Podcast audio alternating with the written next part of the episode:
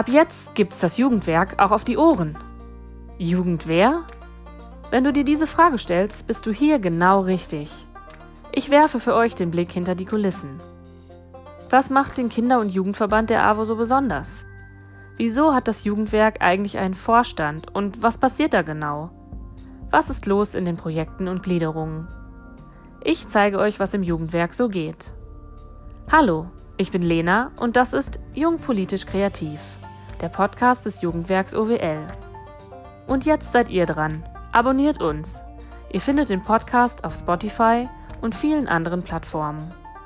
Wir hören uns ganz bald in einer neuen Folge von Jung Politisch Kreativ. Bis dann!